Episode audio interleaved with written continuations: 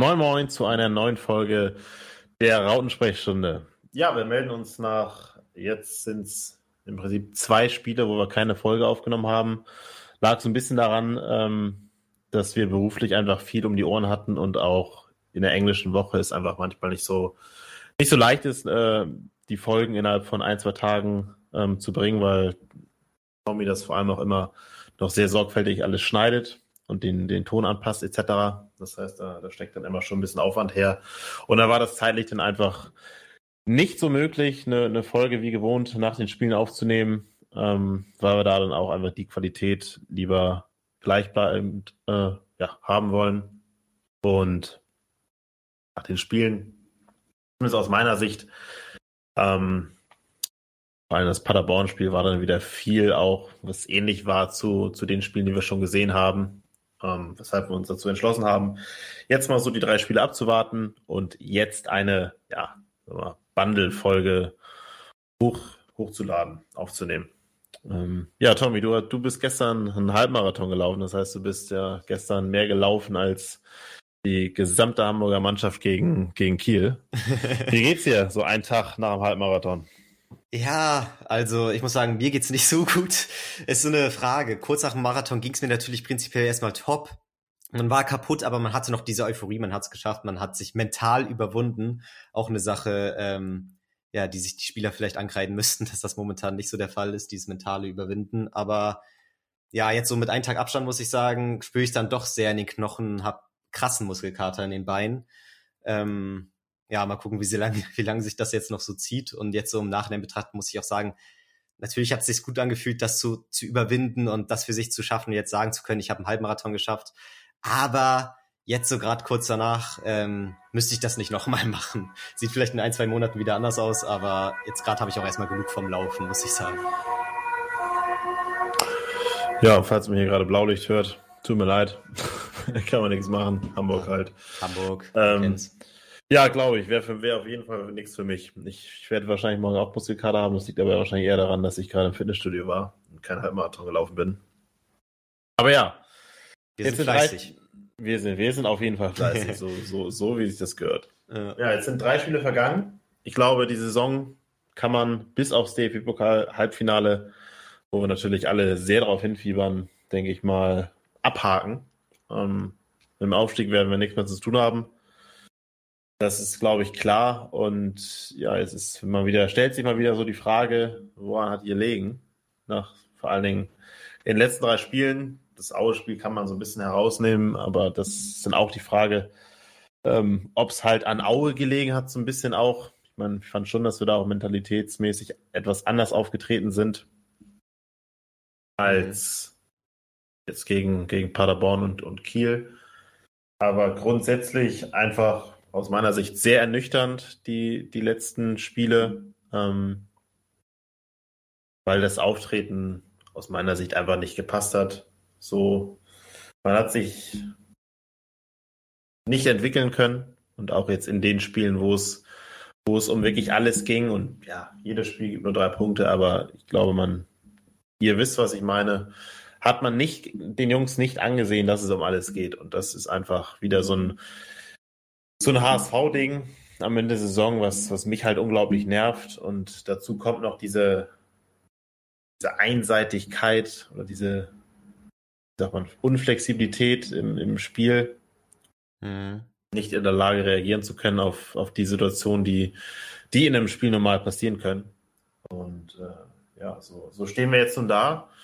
Ähm, sind sieben Punkte vom, vom dritten entfernt bei noch 15 zu, zu verteilenden Punkten. Zwar klar, spielen alle gegeneinander, aber ich glaube, auch rechnerisch habe ich heute was gelesen, ist die Aufstiegschance bei 0%. Von daher. Ach, krass. Ist es Zeit für, für eine kleine Analyse an dieser Stelle.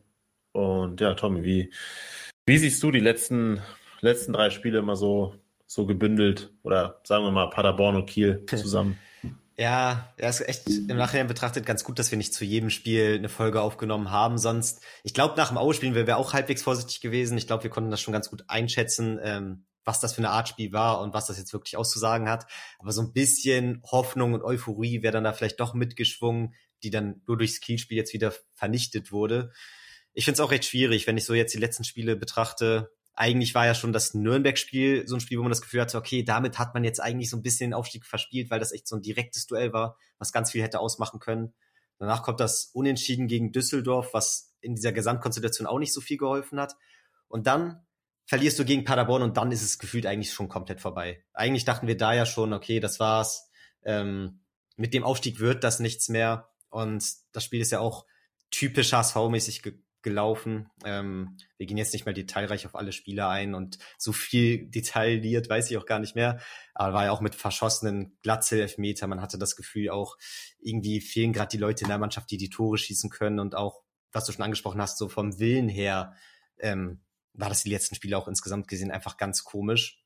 Also da mit einem ganz schlechten Gefühl rausgegangen und die Saison schon so halb abgeschrieben. Und dann kommt dieses Aue-Spiel, natürlich absoluter Pflichtsieg und da haben sie dann ja zumindest ergebnistechnisch echt performt und haben halt mal die Chancen genutzt. Und irgendwie hat es einen dann ja doch ein ganz gutes Gefühl gegeben, auch wenn man mit der Saison schon so halbwegs abgeschlossen hatte. Aber auch aufgrund der anderen Ergebnisse und so. Und wenn man sich die Tabelle dann angeguckt hat, war dann ja doch echt ein bisschen Hoffnung da. Also ich dachte echt so, okay, jetzt ein Sieg gegen Kiel, dann vielleicht noch ein Sieg. Natürlich hoffe ich dann wieder. Man ist dann ja auch irgendwie so ein bisschen zweckspessimistisch, weil man weiß, man wird da schnell enttäuscht. Aber ja, so ganz die Hoffnung will man dann ja doch nie aufgeben. Ist dann ja auch doof, sonst den Rest der Saison anzugehen, wenn man das schon so komplett hundertprozentig äh, abschreibt. Und dann kommt dieses Kiel-Spiel und du musst das jetzt einfach gewinnen, um da noch eine Chance zu haben. Und es kommt vor allem in der zweiten Halbzeit so eine desolate Leistung, wo auch einfach mir dieser Wille fehlt, dieser Kampf wirklich jetzt unbedingt ein Tor schießen zu wollen, diese nicht mal die letzten zehn Minuten, ja, diese letzten zehn Minuten alle noch mal vorne rein, irgendwie hohe Bälle rein und irgendwie prügelt man den da noch rein. Das gibt's ja manchmal, aber das habe ich in dem Spiel überhaupt nicht gespürt und es sind halt einfach so viele Teilaspekte, die da momentan stören, dass du nicht das Gefühl hast, okay, die wollen 100 Prozent und die können es teilweise auch nicht besser und es ist auch Pech und Schiri-Entscheidungen spielen ja vielleicht mit rein und so. Nee, momentan also ich hatte das Gefühl gegen Kiel auch so, die Mannschaft hat selber schon den Aufstieg abgeschrieben. Und so hat sie ungefähr gespielt, meiner Meinung nach. Da war nicht dieser Wille, unbedingt jetzt nochmal alles geben zu wollen. Und das ist als Fan wahnsinnig enttäuschend aus meiner Sicht. Ja, hast du, finde ich, sehr gut zusammengefasst. Ähm, geht mir ähnlich, auch nach dem Aue-Spiel, muss ich sagen, persönlich ging mir diese ganze Rechnerei, der, äh, es wurde ja nur für eine Woche oder für fünf Tage zwischen dem Aue und dem Kielspiel wurde ja nur im Konjunktiv geredet. Also was wäre, wenn die, die nehmen sich noch die Punkte mit. Mhm. Stell mal vor, wir starten jetzt eine Serie, dann ist noch alles drin. Und wenn wir jetzt gegen Kiel gewinnen, dann sind es nur drei, vier Punkte. So und so weiter. Ich sage, Leute, wartet doch einfach mal ab, was passiert. Vielleicht war das halt gerade mal nur ein positiver Ausrutscher und gegen Kiel sieht schon wieder anders aus. So, und dann war der ganze Gelaber, was natürlich, also es gehört natürlich auch dazu, ne? klar, darüber zu reden und so, aber man muss es halt auch mal irgendwo mal auch, auch mal sachlich, sachlich betrachten und einfach mal die Mannschaft dann auch machen lassen und ja, die Mannschaft die Antwort geben lassen. So, und die, die hat sie gegeben jetzt gegen Kiel. Ähm, natürlich keine positive Antwort. Nee. Sagen wir es mal so. Und auch wie du schon sagst, jetzt am Ende dieses Aufbäumen. Ich meine, du wechselst da dann nochmal größere Leute ein und da, da, da, da gibt's ja nicht mal lange Bälle dann rein. Also wir schlagen einen langen Ball nach dem anderen rein, mit, wo wir eine Spitze drin haben. Mhm.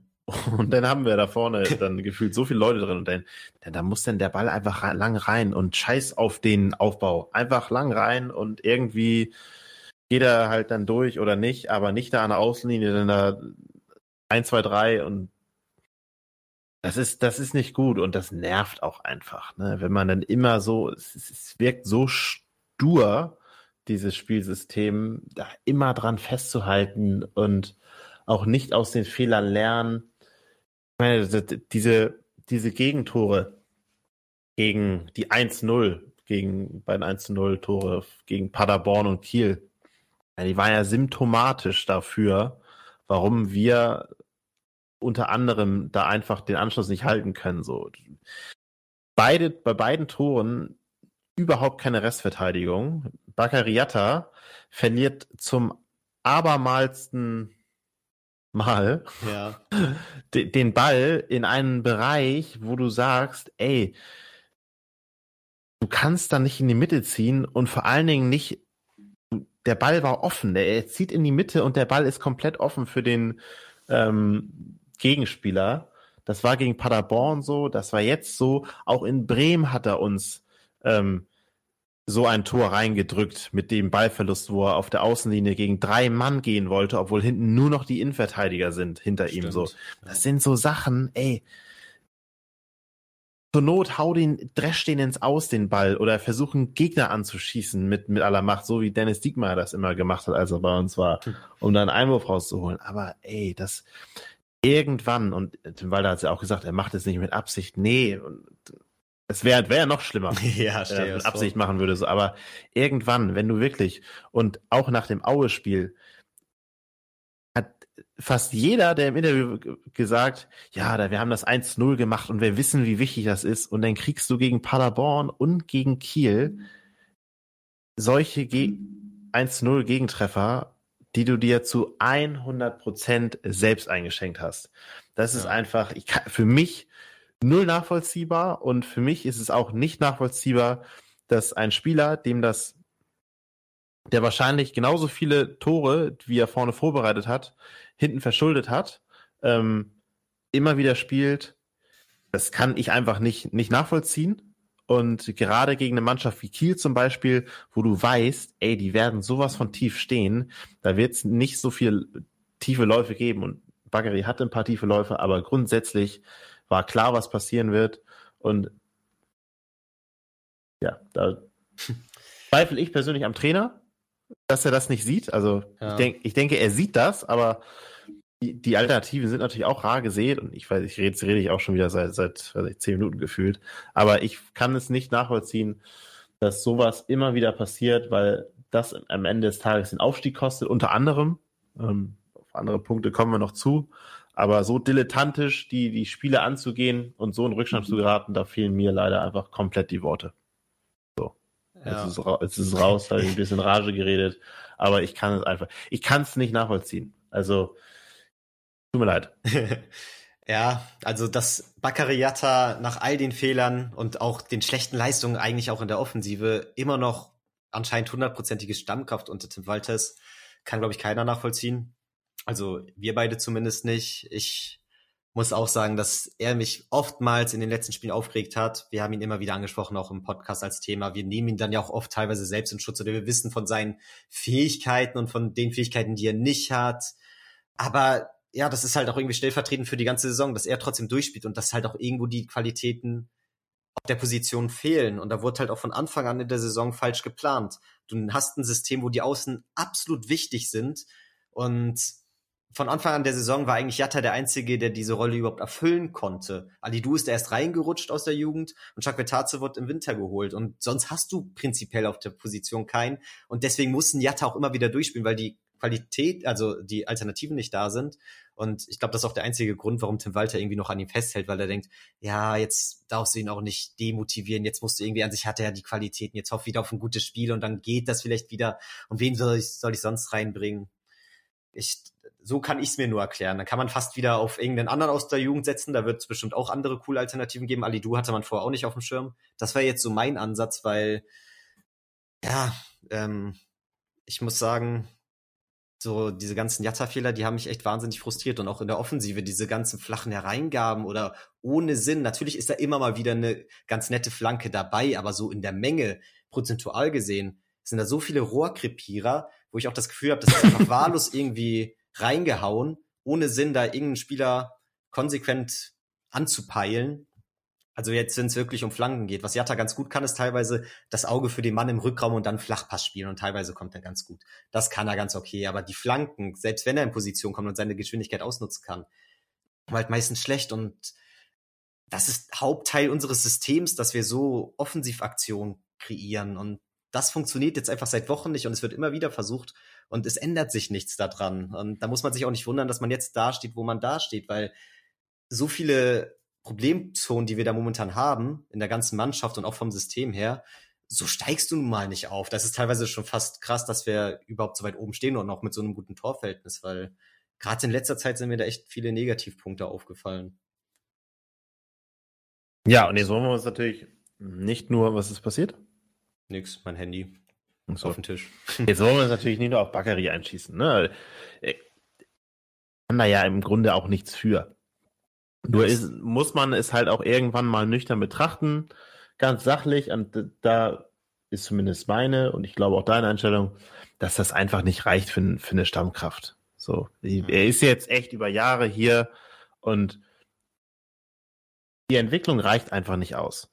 Das, das, das muss man, oder das sage ich jetzt an dieser Stelle einfach mal, Bakary hat, der, der Kredit, den er am Anfang hatte, ist, er ist ein geiler Typ. Ich, ich liebe ihn, ich, auch für seine Videos und wo er singt und es ist einfach ein geiler Typ und der, der tut auch jeder Mannschaft auf jeden Fall gut.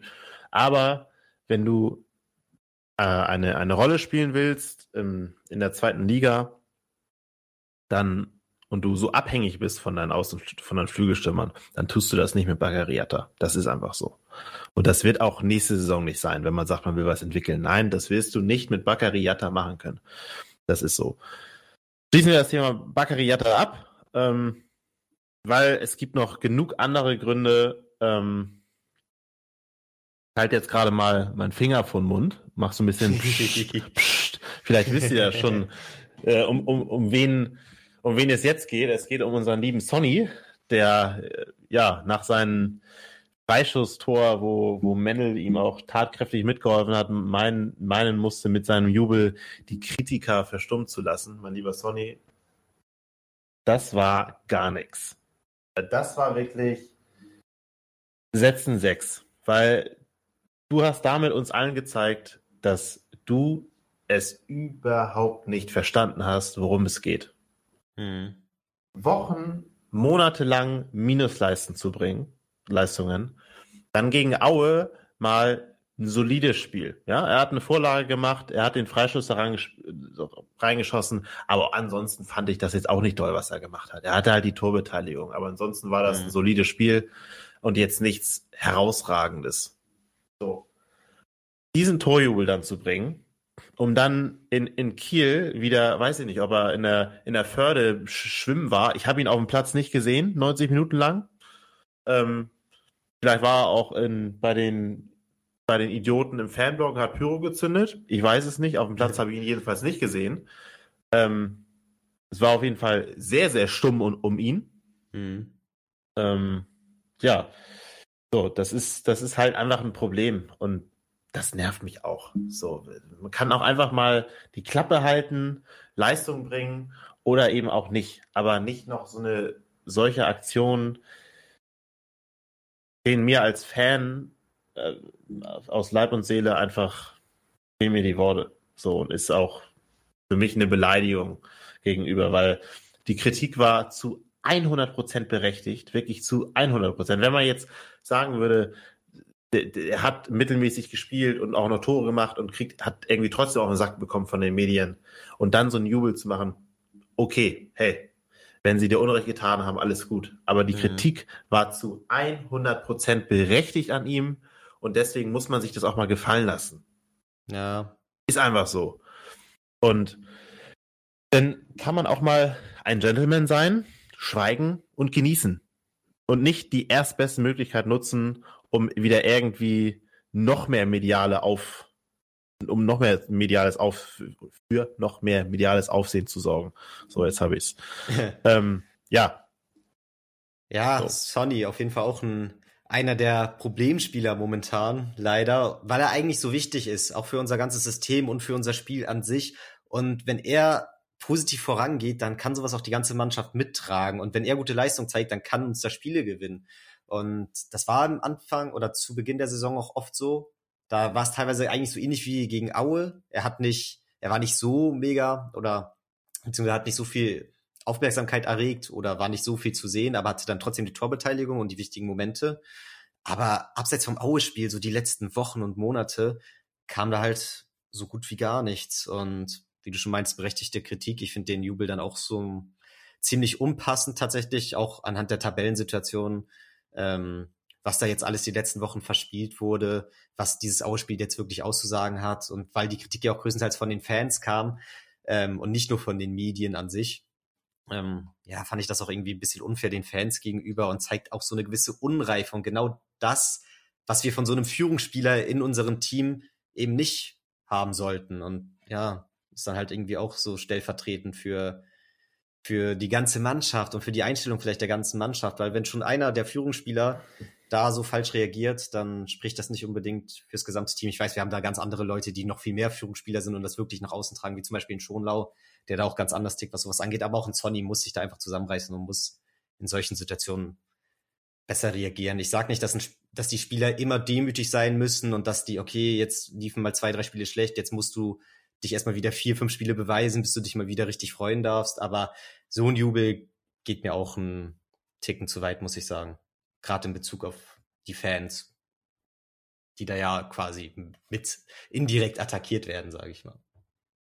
Du hast einen Satz gesagt, wir brauchen ihn. Hm. Brauchen wir ihn wirklich? Ja, also in seiner ich sag nur Darmstadt. Form. Ich sag nur, ja gut, in seiner, wenn Baccariada seinen besten Tag hat, dann brauchen wir ihn auch. ja. So, aber du musst halt gucken, was ist über die Gesamtheit einer Saison. Ja, klar. Und da habe ich lieber jemanden, der vom Maximalpotenzial vielleicht nicht ganz so gut ist wie ein Sony, aber das, was er kann, nahezu immer abrufen kann. Ja, ich weiß, was du meinst. Da gehe ich lieber mit so an. Und gegen Darmstadt hat man gesehen, ja, auch da haben wir wieder dieses wichtige frühe 1-0 gemacht, was ja immer so wichtig ist. Ähm, trotzdem hat man gegen Darmstadt gesehen, wir können auch ohne Probleme äh, ohne Sony gewinnen. Ohne, Son, ohne, ohne Sony. Ja.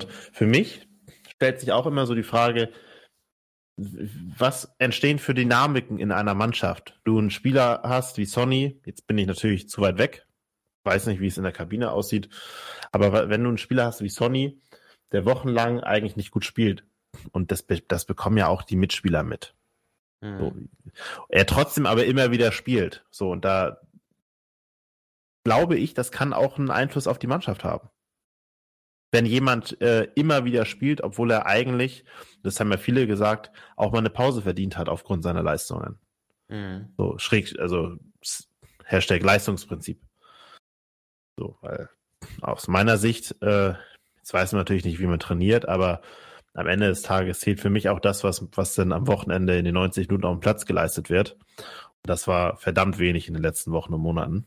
Ähm, ja, total. Ja. Und die Spieler so, auf der Bank denken sich dann natürlich dann auch, haben ah, vielleicht ich, aus ihrer Sicht gut trainiert und warum kriegen sie nicht die Chance? Ja, ist natürlich jetzt nur eine Annahme, ne? Weiß man nicht, aber das, das hat halt manchmal vielleicht auch ein bisschen weitreichendere äh, Konsequenzen, wenn man da nicht, nicht, nicht durchgreift so und ja, ich finde es schade. Äh,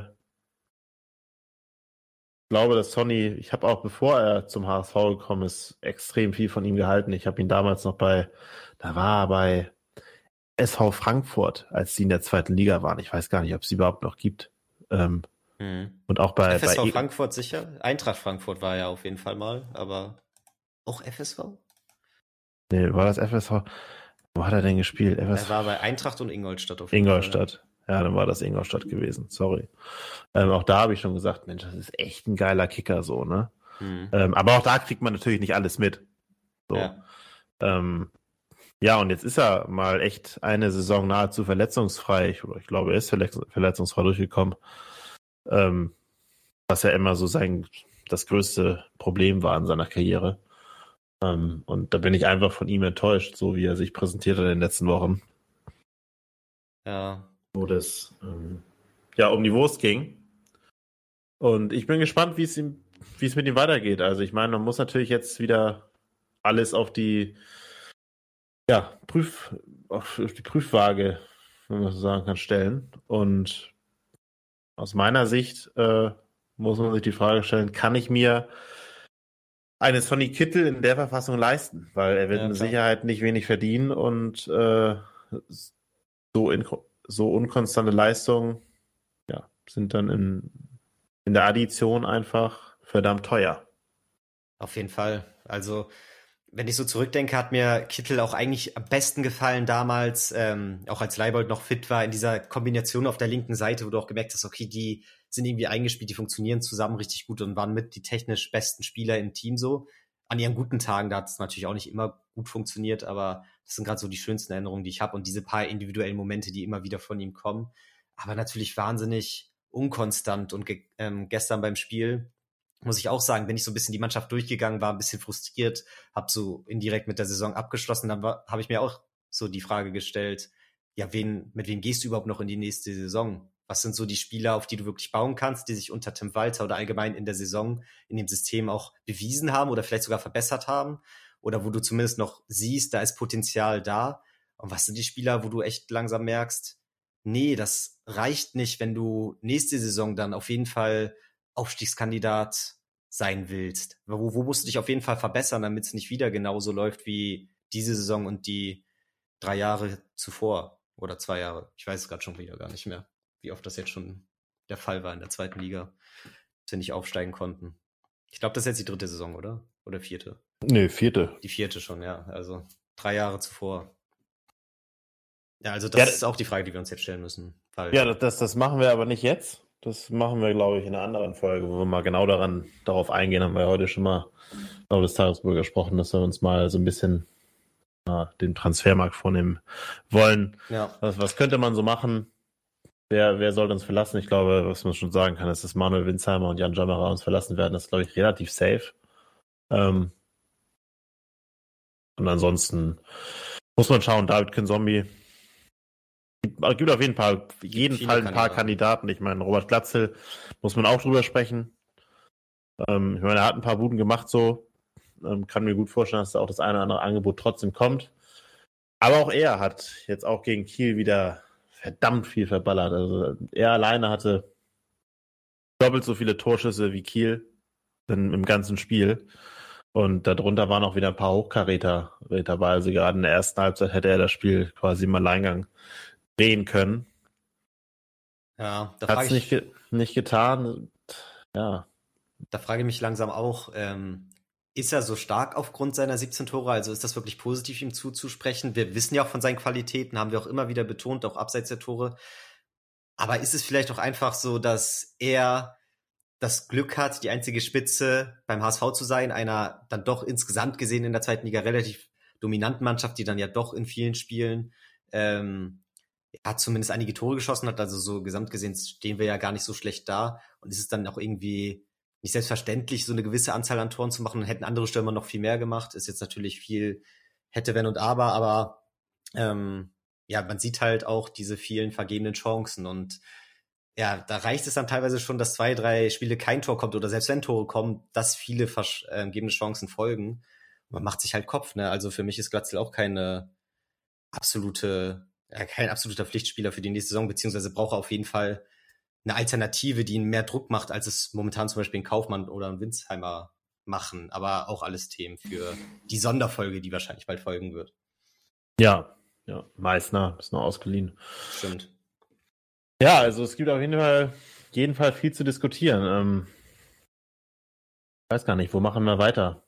Ähm, beim Trainer? Ja, hätte ich jetzt auch Trainer, gesagt. Spielsystem, haben wir natürlich schon angedeutet, aber das ist, glaube ich, da, wo der Schuh neben der, der Mentalität auch am meisten drückt. Ne? Also ich meine, wie oft haben wir es gehabt, dass, dass wir uns erst ein dummes Eigentor, was ist jetzt sage ich schon Eigentor, aber ein dummes Gegentor kassiert haben und dann aber mal so überhaupt nicht wussten, was wir machen sollen, wenn der Gegner tief steht. Also wirklich immer wie beim Handball, Quergeschiebe, Quergeschiebe, überhaupt keine Bewegung. Also das war ja wirklich Standfußball vom Allerfeinsten.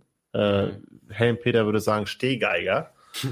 ähm, ich kann es nicht, ich kann es nicht, einfach nicht verstehen. Ich, ich verstehe es nicht, wie man und man am Anfang der Saison hat man immer wieder betont, das ist so schwer zu verteidigen. Da sind so viele Positionswechsel, die rotieren die ganze Zeit.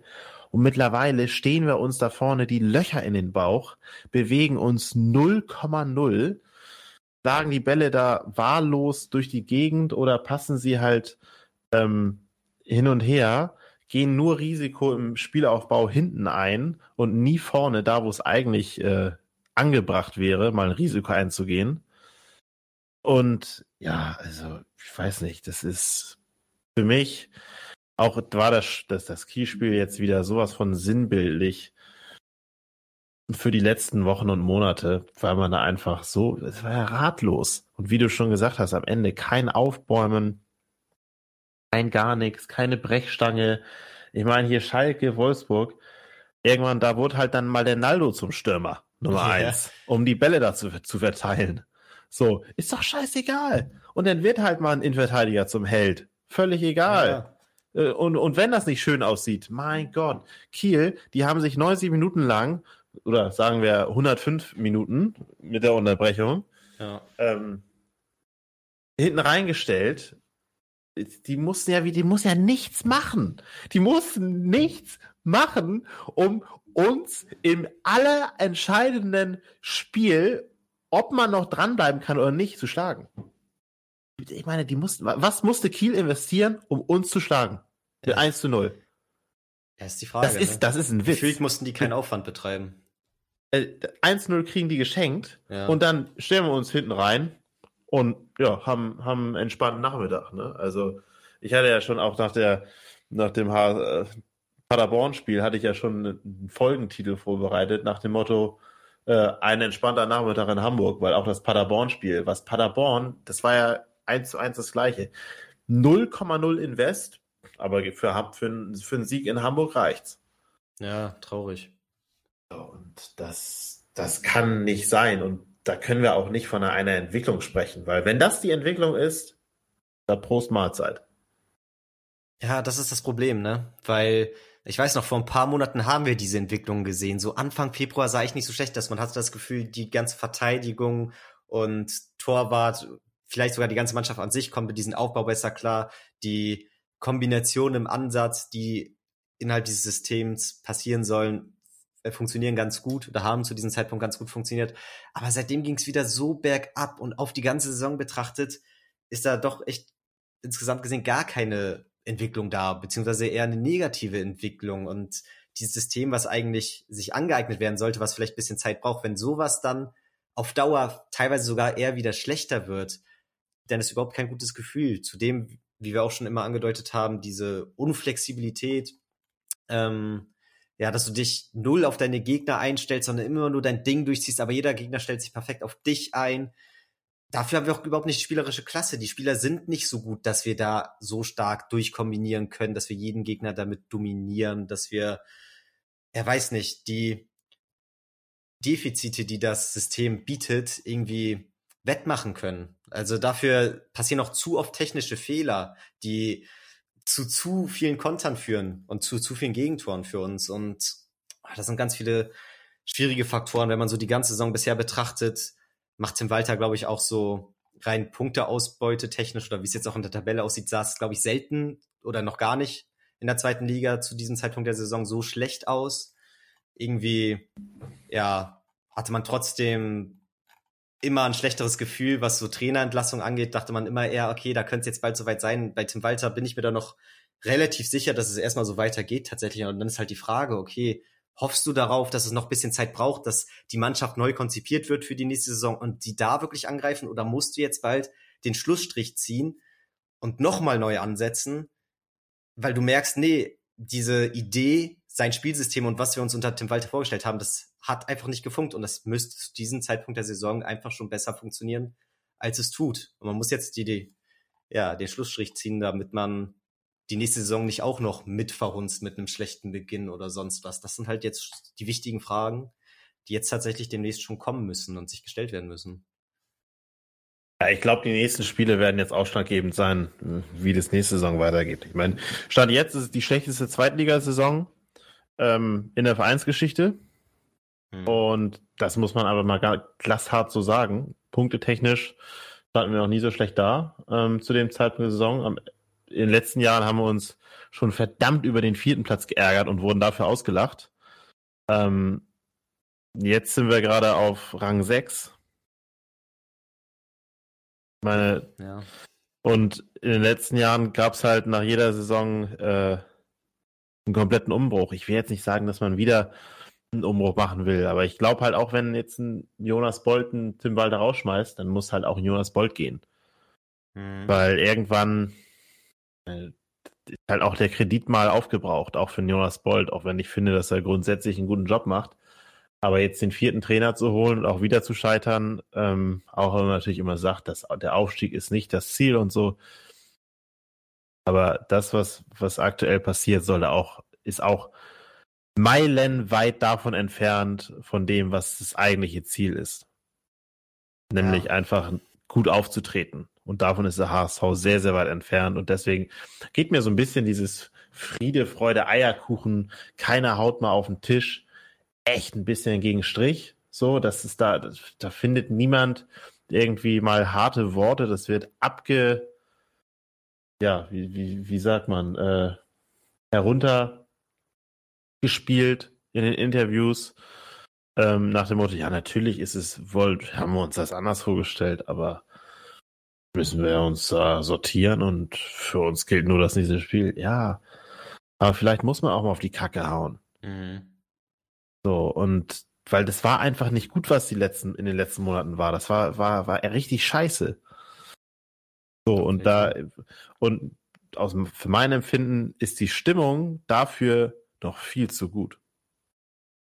Ja, es ist halt immer so eine Frage, was man für einen Ansatz hatte in der Saison. Ich weiß auch, kann mich noch an frühere Folgen erinnern, wo wir auch schon gedacht haben, da sah es tabellentechnisch auch nicht so stark aus, wo wir dachten, okay, wird es eher so eine Übergangssaison? Ist das alles jetzt nur die große Vorbereitung, damit man in der nächsten Saison komplett angreift?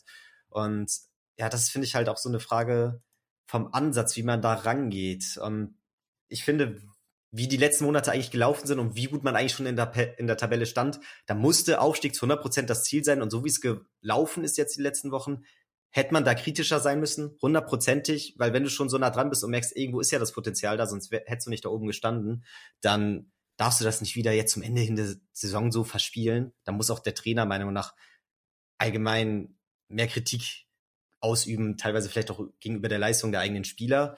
Ist natürlich auch immer schwierig und ich glaube auch dieses ganze Friede, Freude, Eierkuchen ist halt auch, um die Spieler in Schutz zu nehmen und irgendwie in der Hoffnung, dass denen nicht zu viel Druck gegenüber ausgeübt wird, aber ich glaube nicht, dass es ne äh, unbedingt schlecht ist, wenn man da teilweise ein bisschen mehr Druck macht. Die Chance war auf jeden Fall da und jetzt ist halt die Frage, ist es echt wieder verspielt und soll man wieder von Null anfangen? Eine Sache, die die letzten Male schon nicht geklappt hat. Eigentlich bin ich momentan echt eher auf dem Level halt am Trainer fest, aber dann muss mir da auch noch mal ein bisschen mehr gezeigt werden, ja, was der gesamte Plan ist, ob ähm, was überhaupt diese ganze Saison der Plan war und wie jetzt langfristig auch geplant wird und keine Ahnung, wie dieses Scheißsystem in der nächsten Saison wirklich so viel besser sein soll, weil ich habe das Gefühl, das hat keine Zukunft. Das ist mir einfach zu eindimensional und das sind so viele Punkte, ja, wo ich auch Angst habe, dass man da jetzt langfristig mit plant, was ist aber in der eigentlichen Langfristigkeit noch viel schlimmer macht, weil wenn du jetzt mit Tim Walter in die nächste Saison gehst und das alles genauso weitergeht, dann ja, ähm, hast halt nicht nur diese Saison verkackt, sondern auch die nächste direkt mit rein und das ist halt echt schwierig momentan. Ja, deswegen sage ich ja, wenn die nächsten Spiele werden jetzt entscheiden, wie, ja. wie es weitergeht. Ich meine, in der Liga kann man jetzt wirklich mal, ja, oder muss den Spielern, die jetzt nicht performt haben, auch mal eine Pause geben und den Spielern, die in der zweiten Reihe stehen, eine Chance geben. Alles andere wäre aus meiner Sicht total fatal. Ähm, weil es gibt keinen kein, kein Grund mehr, jetzt noch einen Sonny Kittler auf dem Platz äh, stehen zu lassen. Gibt es nicht. Der, der, einzige Grund in der Vergangenheit war, ja, an seinem guten Tag entscheidet uns die, er uns die Spiele. Ja, das ist jetzt aber völlig egal. So, man kann natürlich in, im Hinblick aufs, aufs Pokalspiel, wo dann so ein Solly vielleicht mal wieder über sich äh, hinauswächst. Ich weiß es nicht. Vielleicht steht er an dem Tag im richtigen Bein auf und hat auf einmal Lust, Fußball zu spielen. Ich weiß es nicht, aber das ist, das sind auch Faktoren, darauf darf man sich gar nicht stützen.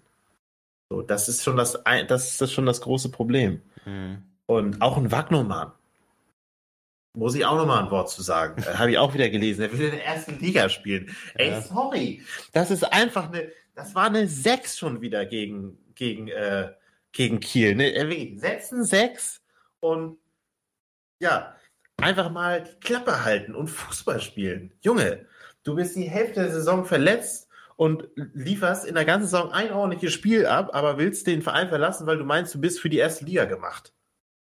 Ja. Ja, erstmal Leistung zeigen. Ich, ne? ich kann es nicht verstehen. Da fehlt mir jegliches Verständnis für, ähm, wie man so sich so selbst so falsch einschätzen kann. Das, ich weiß es. Ja, das ist halt das Problem. Der weiß, dass er prinzipiell vom Körper her und von den Anlagen her wahnsinnig großes Potenzial hat, aber er ruft es halt viel zu selten ab. Und ich finde, man merkt so eine gewisse Arroganz in seinem Spiel, man merkt irgendwie oder hat das Gefühl, dass er sich selber für den geilsten hält. Muss ich tatsächlich sagen, von der ganzen Art und Weise, wie er sich auf dem Platz gibt, finde ich teilweise echt unsympathisch und das muss ich meinem eigenen Spieler gegenüber sagen, ähm, quasi. Und der regt mich auch wahnsinnig auf und da habe ich auch, habe ich dir ja auch geschrieben, dass sowas wie dann ein Kittel oder ein Wagnermann regen mich teilweise wesentlich mehr auf als ein Jatta, weil, weil bei einem Jatta merkst du, er gibt jedes Mal alles, er kann es einfach nicht besser, er ist technisch einfach nicht so gut. Und bei Wagnermann und Kittel zum Beispiel weißt du, sie könnten so viel besser und sie sind momentan mental nicht in der Lage, es irgendwie umzusetzen und irgendwie fehlt mir da auch der Kampfgeist und der wirkliche Wille, jetzt mal wirklich für den HSV hier alles zu geben, um halt aufzusteigen. Bei einem Wagnermann merkst du ja jetzt schon, ja, der ist ja wahrscheinlich mit dem Kopf auch schon wieder woanders. Wahnsinnig ja. frustrierend sowas. Auch in Ali Du zum Beispiel ist die Frage, lässt du den die Saison überhaupt nochmal spielen? Eigentlich habe ich schon vor dem Kielspiel gesagt, hättest du nicht mehr spielen lassen müssen. Wurde er auch eingewechselt. Ja, ähm, wen lässt du jetzt spielen? Ja. Ist ja mal eine gute Frage. Du hast ja jetzt, du hast jetzt offensiv. Du hast einen Jatta. Komplett außer Form. Ist auch für mich kein Startelf-Kandidat fürs nächste Jahr. Nee. Du hast einen Ali Du, verlässt den Verein. Du hast einen Kittel, komplett außer Form. Für mich auch kein Kandidat fürs nächste Jahr. Und du hast einen Chakwe Tatze, einen Leihspieler. Ja. Weil das ist halt auch eine Konstellation, die kannst du dir gar nicht ausdenken.